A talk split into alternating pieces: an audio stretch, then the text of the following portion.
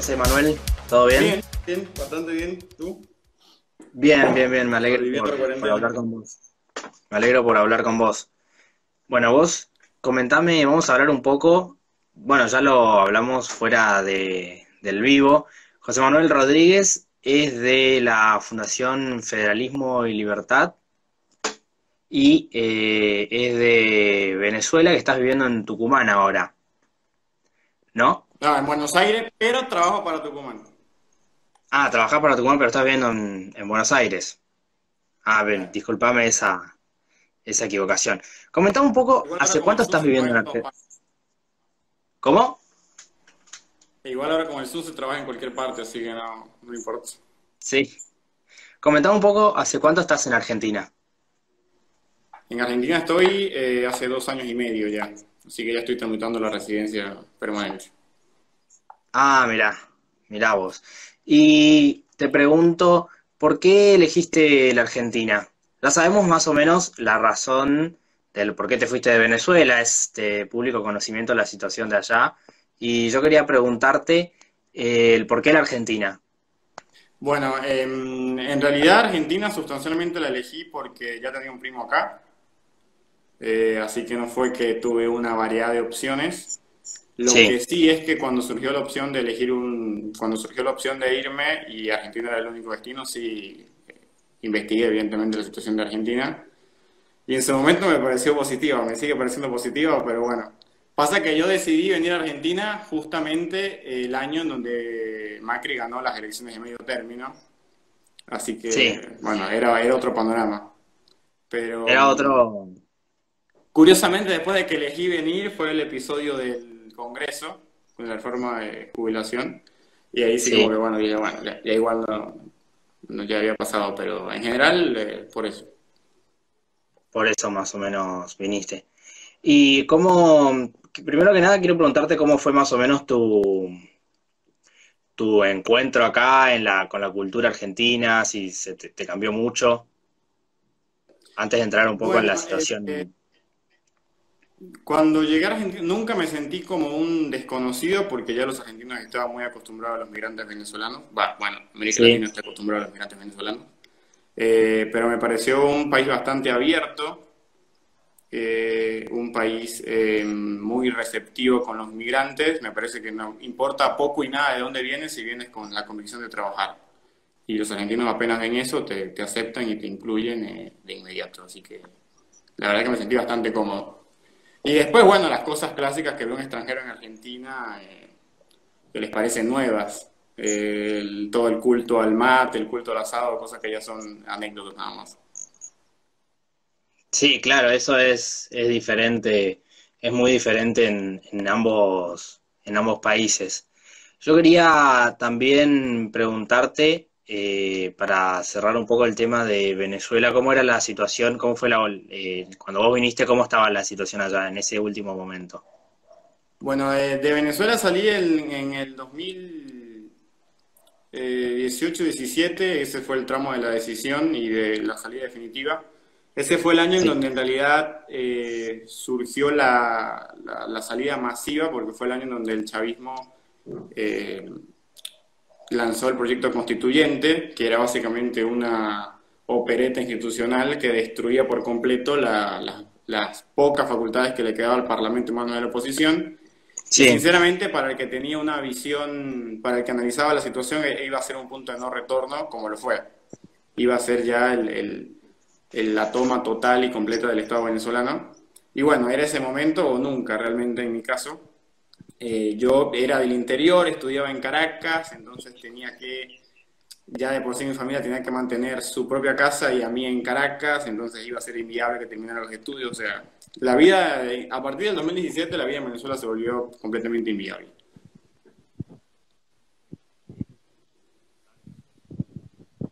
Vos estás becado en UCEMA, comentame qué estudias ahí. No, no te escucho. Hola, ¿me escuchás? Ahora sí, ahora sí. Becado, becado en UCEMA, me comentabas también. ¿Qué, estás estudiando?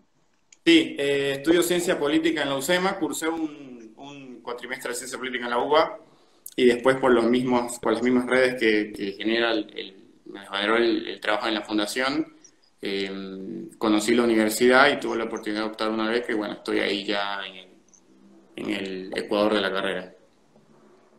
¿Y qué, qué tal le estás llevando? Y más ahora con el coronavirus. ¿Cómo estás llevando la situación?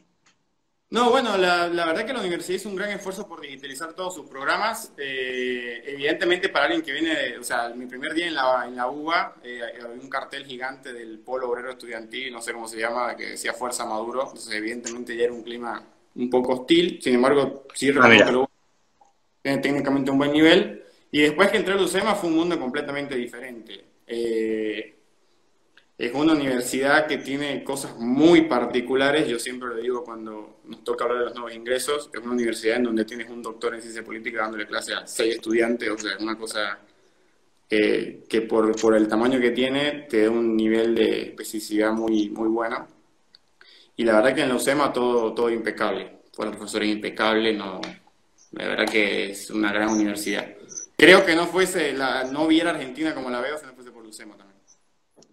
¿Cómo? ¿Cómo no te escuché la última parte? Que no viera Argentina como la veo si no fuese por la universidad también.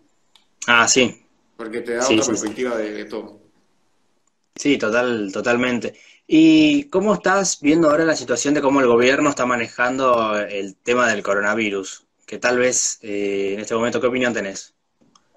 Eh, el gobierno argentino, me, me parece que el gobierno argentino, como todos los gobiernos que tienen una chispa de, populismo, de autoritarismo, lo que está haciendo es eh, viendo qué ventaja saca de la situación.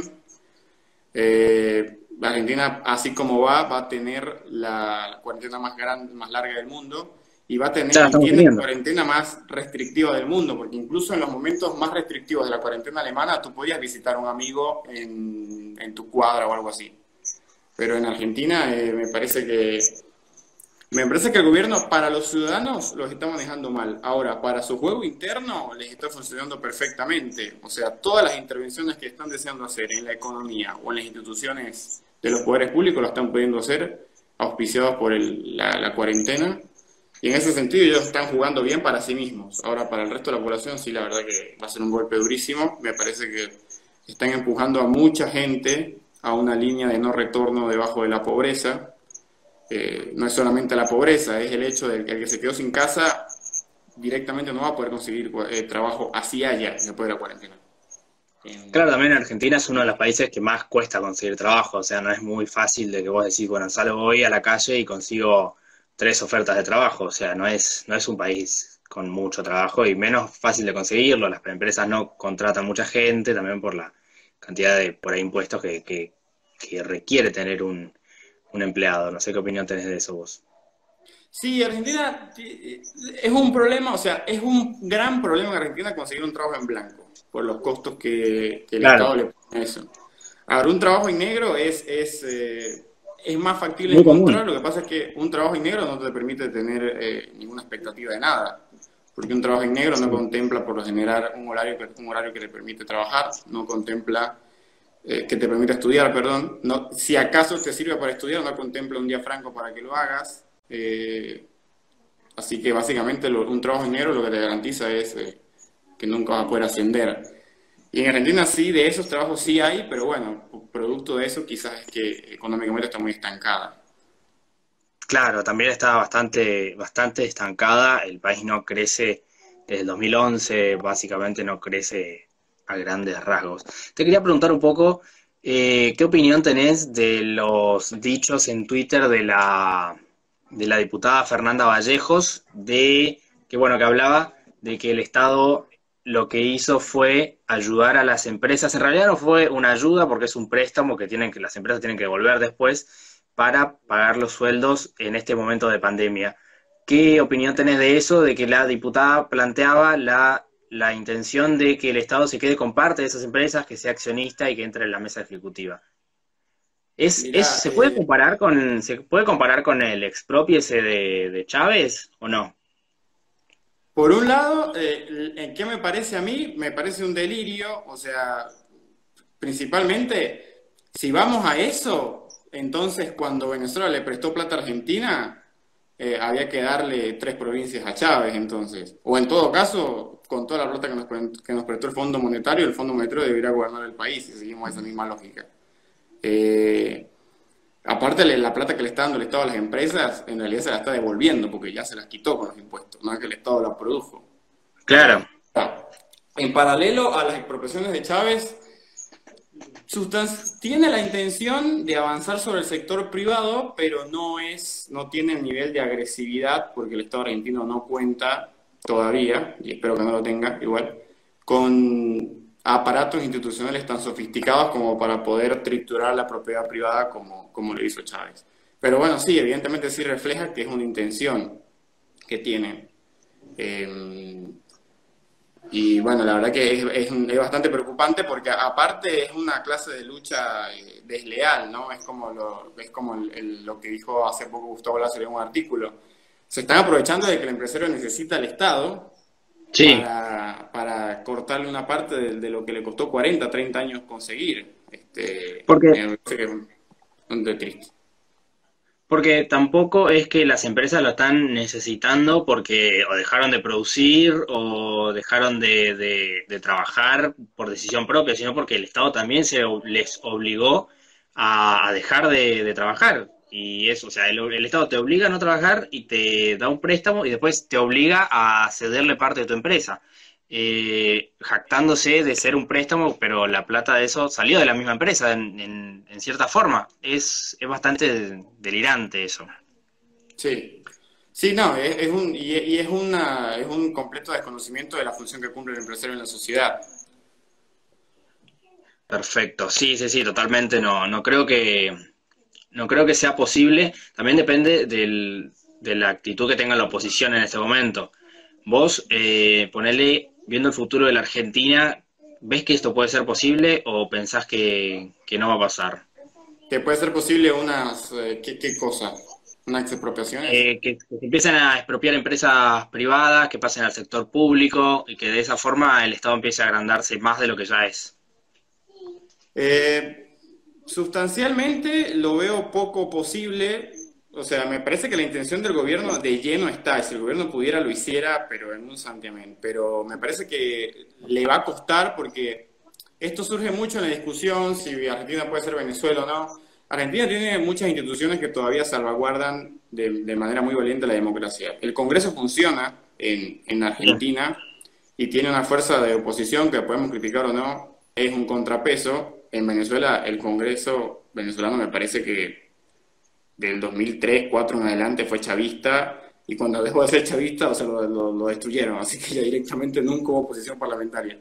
Em, lo que sí me parece es que, eh, no me parece que van a haber expropiaciones, me parece que muchas medidas de cuarentena, de excepción, de intervención en el sector financiero, económico, incluso en cuestiones como la justicia o el Parlamento, esas sí se van a mantener a lo largo del tiempo.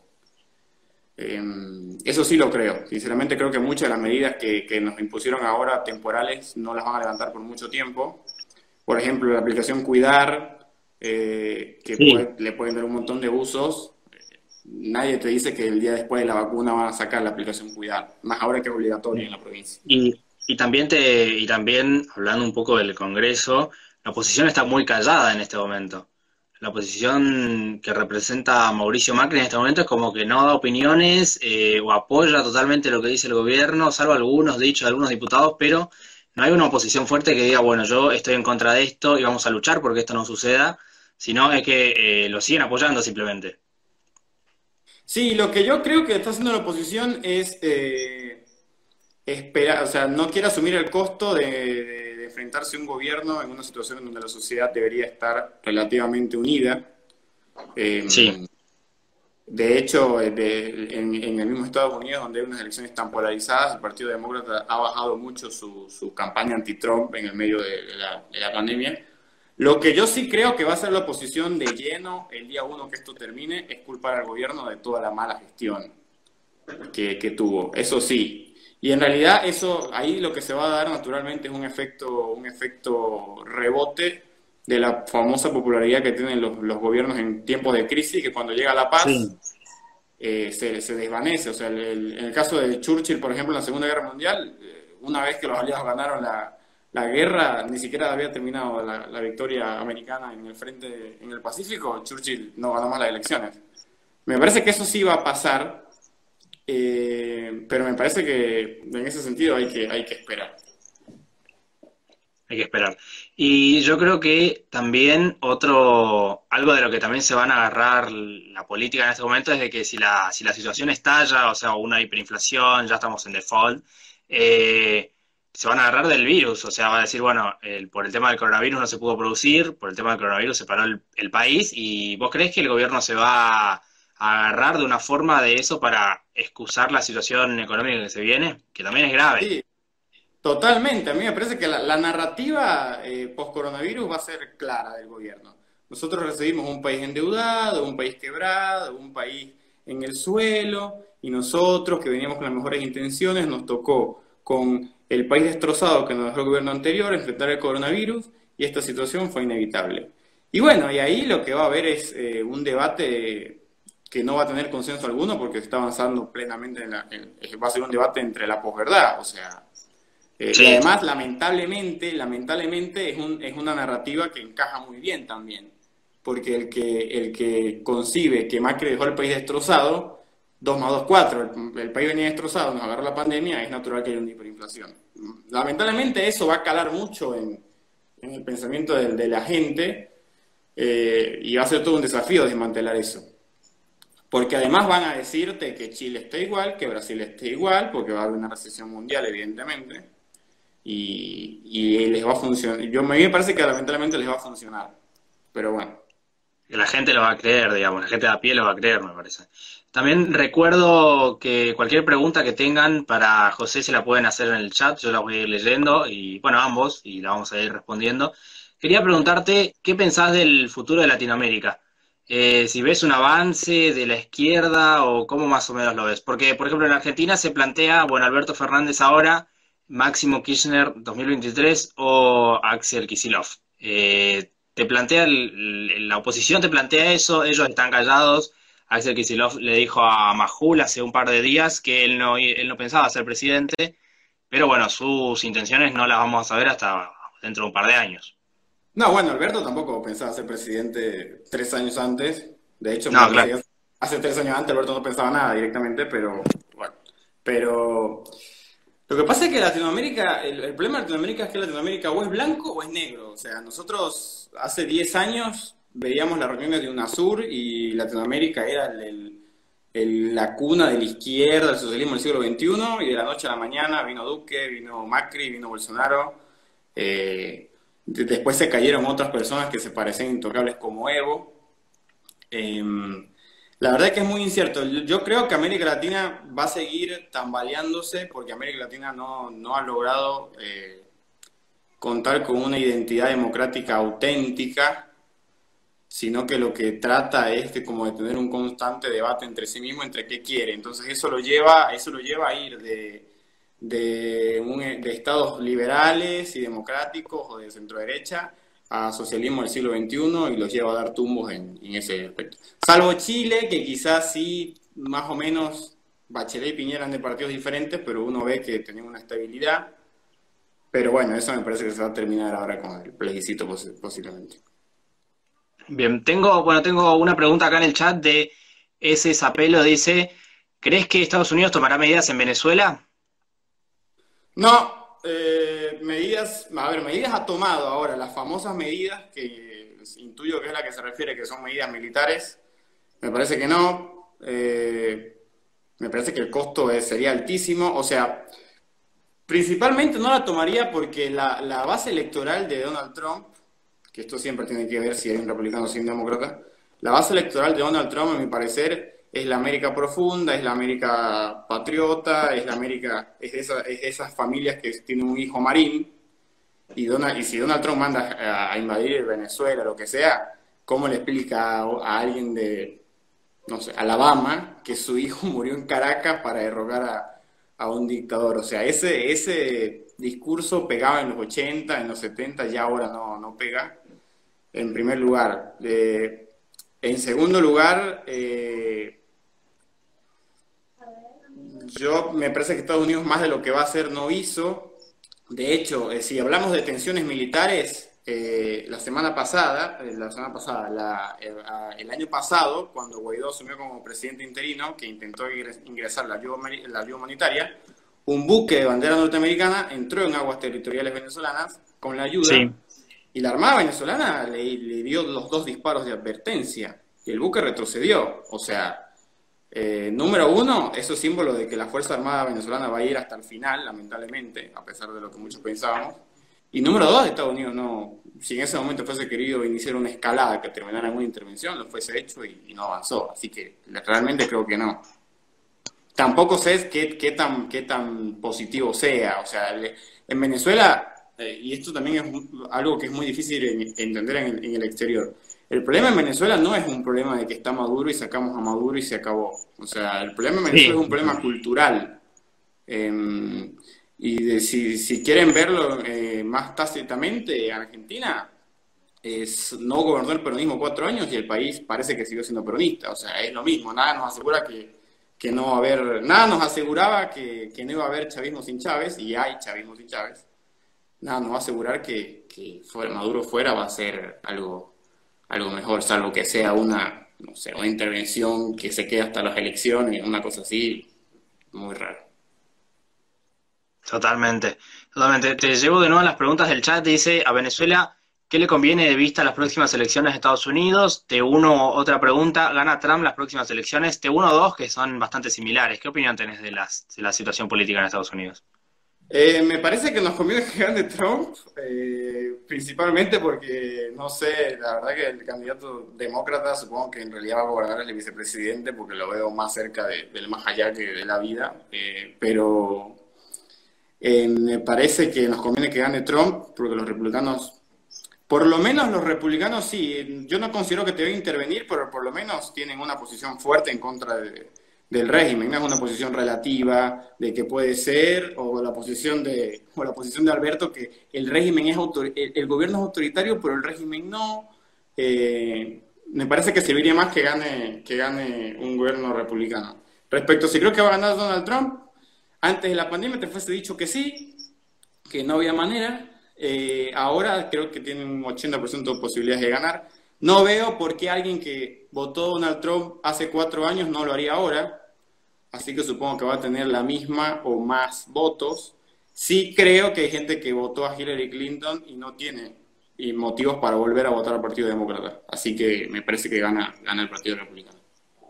Totalmente, sí, sí, es, es también debatible eso. Muchas personas acá en Argentina, yo estaba totalmente convencido de que Macri no iba a perder las elecciones.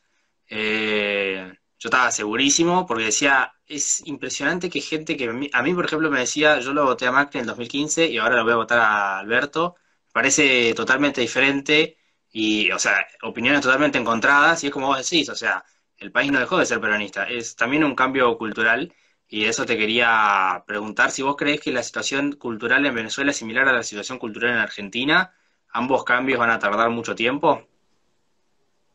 Me parece que Argentina eh, está a pasos agigantados en cuanto a cultura democrática antes que, Venezuela. Eh, si hay algo que yo distingo mucho entre la sociedad venezolana y la sociedad argentina, la sociedad venezolana es una, era, y me parece que sigue siendo, lo que pasa es que la coyuntura lo obligó a dejar de serlo, una sociedad con mucha apatía política. Eh, era una sociedad que no, no estaba acostumbrada a participar mucho en las elecciones, no estaba acostumbrada a, mantenerse informada sobre noticias de política, etc. en Argentina la sociedad está muy involucrada, muy involucrada en política. Eh, yo por lo menos en las elecciones pasadas fui fiscal en, los dos, en, las pasos y en la primera vuelta, porque la segunda vuelta no hubo. Sí. Em, y me parece que la convicción democrática que tiene un gran sector de la Argentina es es muy fuerte y es una gran reserva y es un gran muro de contención. Eh, por poner un ejemplo, esto es algo que siempre hablábamos en clase en la universidad, en Chile, cuando pasó todo lo que pasó en Chile, a nadie se le ocurrió hacer una, una marcha a favor de Piñera, ni hacer una marcha a favor de la economía de mercado, de la democracia, etc. Eh, le dieron todo el espacio para que la, la izquierda hiciera y deshiciera. Y aquí en Argentina, mal o bien, eh, sí se da mucho, por lo menos una, las marchas de Nisman, es una muestra de que la sociedad está dispuesta a movilizarse. el sí se puede, y en realidad yo, yo no, no leía el sí se puede como un apoyo a Macri, leía el sí se puede como un testimonio al próximo gobierno, que iba a ser el de Alberto, de que hay un sector de la sociedad que se va a movilizar. Eso lo tiene Argentina y la realidad es que no lo tiene otro país, o sea, eh, ¿cuántas marchas hubo en contra de Lula mientras Lula era presidente?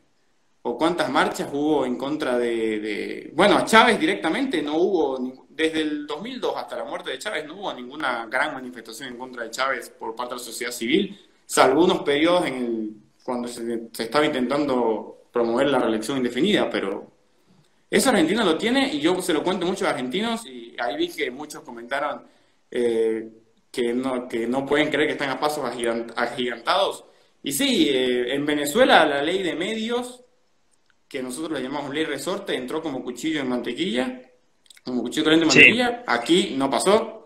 En Venezuela, Chávez expropió durante el 2007 todas las, los sectores, casi todos los sectores productivos del país, pero literalmente casi todos. O sea, en Venezuela hay cadenas de comida rápida que son eh, del Estado. Y acá no pudieron ni siquiera instaurar la 125, que ni siquiera era una expropiación. Eh, y eso es lo que a mí me hace decir que hay un gran tramo. Ahora, que hay una descomposición de la convicción democrática, sí, como hay en toda América Latina, eso sí, sin duda. Em, que está empujada por, por la falta de, educación en valores, que está empujado porque, por las políticas del gobierno, sí. Pero hay mucho, hay mucho trecho todavía. Y ustedes todavía pueden elegir. Ustedes todavía, ustedes en tres años pueden elegir otro presidente. Nosotros ya directamente no.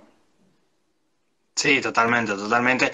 Y también te traigo un poco más a la actualidad, a este fin de semana. Hubieron un montón de manifestaciones festejando, si se quiere, el 25 de mayo, que yo ya digo que no hay mucho de qué festejar porque estamos encerrados, pero hubieron muchísimas manifestaciones en, bueno, en Córdoba, en La Plata, eh, no me acuerdo qué otra provincia ahora. Acá hoy en Resistencia Chaco hubo una marcha de autos del sector de emprendedores por la, por la crisis económica que se está viviendo.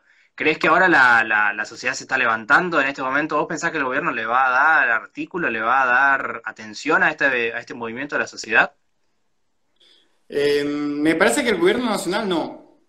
Eh, me parece que puede ser que, gobiernos provinciales, bueno, en realidad eh, eso sí puede ser que, que flexibilicen un poco más.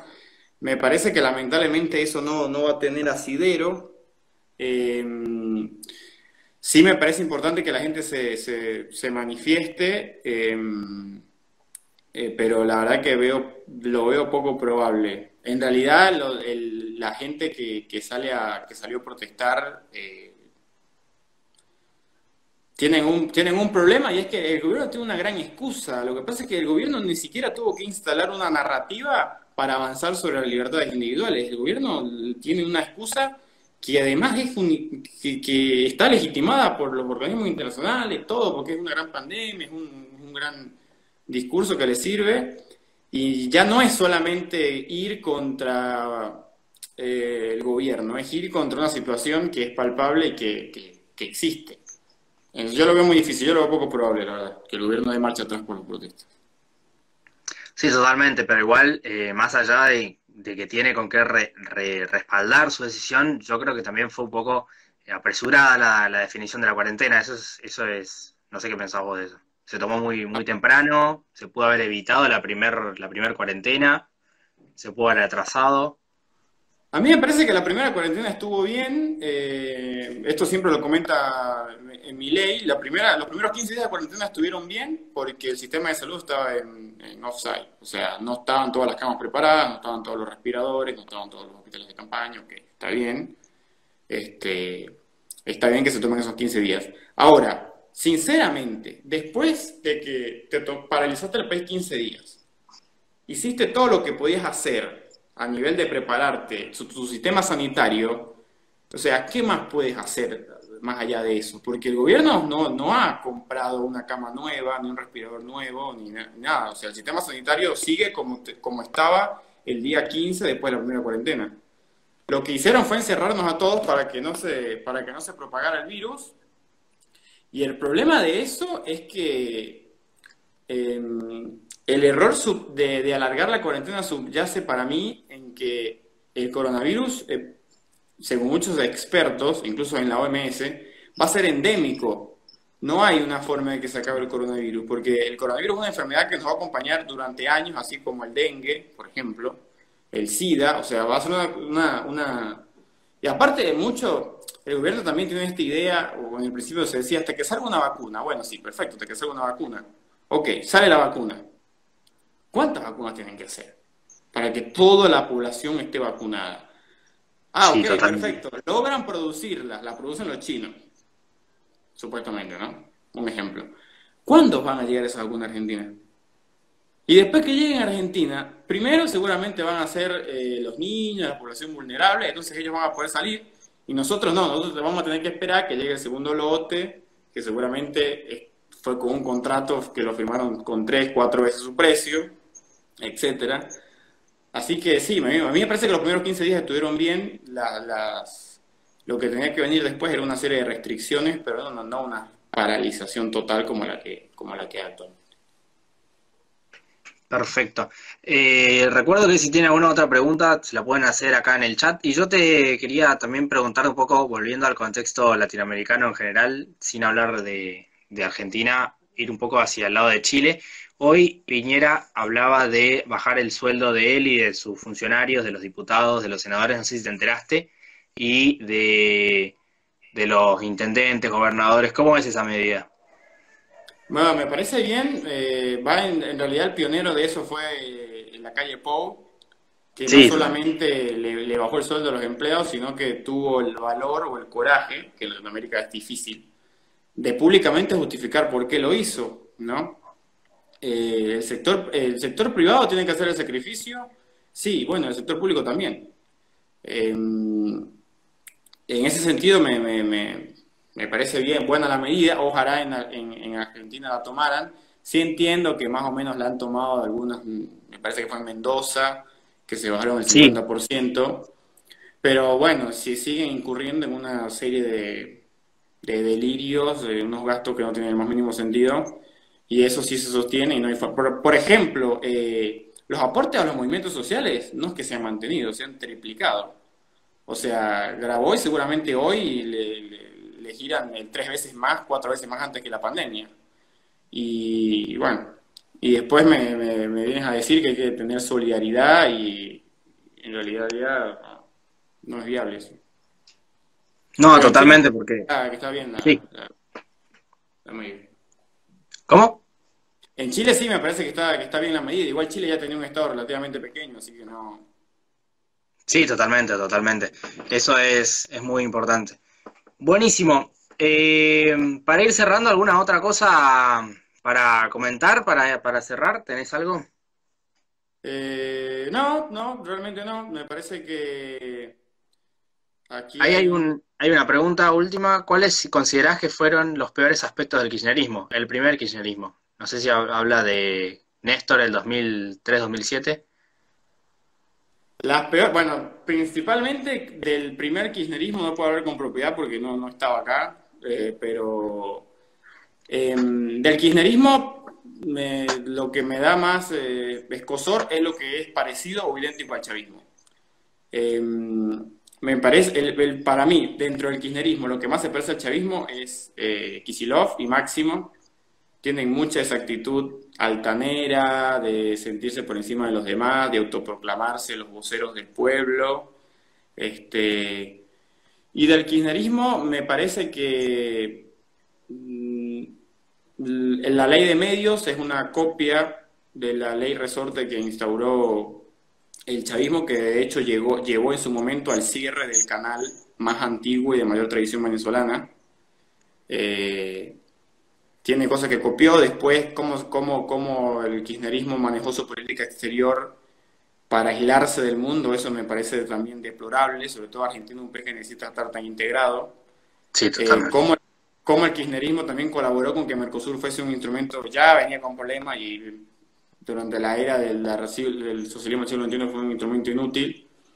Y a nivel de política interna, em, todo lo que fue eh, el tema de Nisman me parece deplorable porque es, una, es un testimonio del poder real que tenía Cristina sobre la justicia, que es un poder tan importante. Eh, nosotros en Venezuela también tuvimos fiscales que se suicidaron, no se suicidaron, pero murieron de forma rara. Ah, y mm, me parece que esos, aspectos son los más deplorables. Y también en la institución de ese clientelismo político, eh, de ese, del personalismo hacia Cristina, ¿no?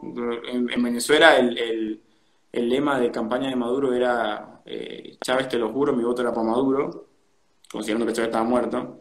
Y se ve mucho eso con Cristina también, el Cristina volvé o, estábamos mejor con Cristina, eso. El Cristina Eterna también. Eh, Cristina Eterna, creo que eh, puede ser que en eh, relación Venezuela y Argentina exista bastante fanatismo, puede ser entre la, entre la política, poner a la política como si fuese, no sé, un partido de fútbol, un equipo de fútbol, a decir, bueno, peronistas o radicales y ese tipo de cosas. En Venezuela antes de Chávez eh, había un bipartidismo, por lo cual las convicciones políticas estaban acostumbradas a chocar mucho porque bueno, era un juego suma cero, lo que ganaba el otro lo perdía el, contrincante, etcétera. Pero no existía un enfrentamiento de que la sociedad se dividiera, de que si tú eres de un partido, no te hablo, no, ya me caes mal, tengo un prejuicio. En Argentina sí, la, la, la verdad que la famosa, yo cuando, antes cuando no había venido a Argentina, pero ya sabía que iba a emigrar acá, me puse a ver mucha televisión argentina. Y siempre oía la grieta, la grieta, porque la grieta, porque la grieta, porque la grieta, y bueno, que será la grieta. Y me parece que sí, me parece que lamentablemente están muy, muy fraccionados. sin embargo, me parece que los que están fraccionados es la sociedad. Me parece que los políticos tienen relativa capacidad de consenso. Em, pero la sociedad sí está muy dividida. Eh, literalmente ahí yo conozco gente o amigos que si son, si tú le dices que si conocen a alguien peronista ya tienen una suerte de prejuicio sobre esa persona. Eh, y eso es bastante lamentable porque en realidad eh, o sea, te cuesta como sociedad conseguir un consenso de dónde quieres ir. entonces eh, es muy... y es un daño que es casi irreversible después. O sea, es muy difícil conciliar esas posiciones. sí, yo no, de, eso no tiene culpa directamente el kirchnerismo, me parece que es algo más del fenómeno del, peronismo. Me parece que el gran éxito de Perón fue hacer que la sociedad argentina se dividiera entre los que estaban con él y los que no. O sea, eso ya los marcó para toda la vida. Y Chávez sí, Chávez sí profundizó mucho eso. Chávez sí instauró la idea de que el que no era chavista era malo. Chávez instauró la idea de que no era chavista no era pueblo. Entonces, eh, si, no, si no estabas con Chávez no eras del pueblo. Entonces, como no eras del pueblo, te podían tratar como si te diera la gana, no tenías derecho, te podían quitar el negocio, etc. Y esa, esa es una herida que me parece que en Venezuela va a perdurar un buen tiempo. Porque en Venezuela lo que sí vamos a tener, y es algo que los venezolanos podríamos aprender, aprender de Argentina, y, y no viceversa, es que yo creo que nosotros vamos a quedar con un esquema en el futuro muy parecido al que tienen ustedes. Si eres peronista o no peronista, me parece que Venezuela va a ir a un esquema donde va a haber partidos chavistas, no maduristas, partido chavista madurista, partido chavista, así como aquí te dicen, no, yo soy del, del Perón del 46, del Perón del 70 no sé qué, porque hay como siete versiones de Perón. En Venezuela también me imagino que vamos a ir a, no, yo soy del Chávez del 2000 tanto. Eso sí me parece que, que son, son parecidos. Buenísimo. Para ir cerrando, una última pregunta del chat. ¿Qué probabilidades ves de que se logre una reforma constitucional? Eh, en Argentina, eh, muy pocas. Eh, no, me parece muy poco probable. vuelvo, o sea, vuelvo a, lo que me dicen, lo, que yo he, visto en la historia de Argentina. Si no pudieron pasar la 125, que reitero, la 109 no era ni siquiera una expropiación, era una, una suerte de reforma fiscal, una constitución nueva muy difícil. Aparte, después en un proceso constituyente, si es, si es realmente transparente, tenés mucha chance, porque primero tenés la chance de ganar el no, después tenés la chance de ganar la Asamblea Constituyente, o sea, imagínense que si en realidad quieren hacer una, una nueva constitución y, el, no peronismo gana la Asamblea Constituyente, eh, en realidad termina siendo hasta una oportunidad. Eh, y después podés, ganar el no a, la, ratificación de esa nueva constitución, o sea, tendrías tres pasos para resistir. Me parece que no van a llegar ni siquiera a ser el primero, sinceramente. Em, eh, no, no, yo lo veo muy poco probable. No, no creo que el gobierno tenga el capital político para hacerlo y no creo que, que, el, que el manejo de las instituciones sea tan sofisticado como para que el peronismo pueda manipularlas a punto tal de, suplantar la constitución por algo que les, que les sirva a su proyecto. Perfecto, José. Te digo la última antes de quitarte más tiempo. La vuelta de muchos exiliados venezolanos por la crisis económica del COVID-19 reforzará el régimen de Maduro. ¿Vemos una consolidación del autoritarismo venezolano, post pandemia? Pregunta en el chat. Eh, muchos migrantes eh, han vuelto, sí, por una cuestión de que eh, estimo, y por experiencia propia, muchos querrán acompañar a su familia en, el momento que, atraviesan ahora, porque si la crisis en Argentina es así como la ven en Venezuela, no se imaginan, o sea. Eh, me parece que va a agravar la crisis es cuando esas personas quieran volver a salir, en realidad.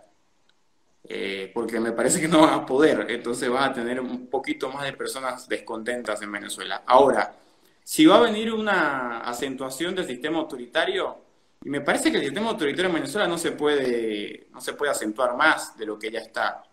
La dictadura venezolana ya alcanzó un nivel de desarrollo, de, sobre todo de, vigilancia, impresionante. O sea, el, nosotros por muchos años, cuando Chávez compraba, armamento ruso, veíamos a Chávez como alguien que deliraba con, con, aspectos de grandeza. Ahora entendemos que todo eso era parte de, tener una serie de, un elemento armado que lo respaldara siempre.